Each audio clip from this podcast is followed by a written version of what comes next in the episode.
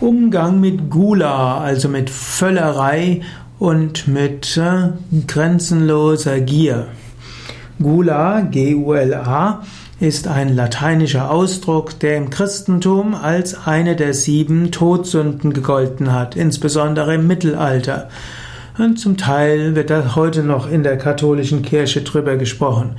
Gula heißt übermäßiges Essen oder auch ungesundes Essen. Es ist, dass jemand nie genug bekommen kann, seine Kehle nie voll bekommen kann. Wie gehst du damit um? Im Allgemeinen ist es am klügsten, du ignorierst es. Wenn jemand äh, sehr viel isst und nicht aufhören kann, er hat es vielleicht nicht unter Kontrolle, er kann sich dort nicht beherrschen.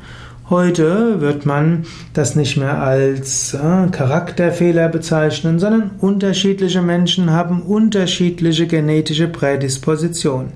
Seinen Appetit unter Kontrolle zu halten ist nicht so einfach. Oft hilft es, wenn man einem Menschen etwas Sicherheit gibt, etwas Vertrauen, Entspannung und Ruhe, dann wird auch der Heißhunger weniger.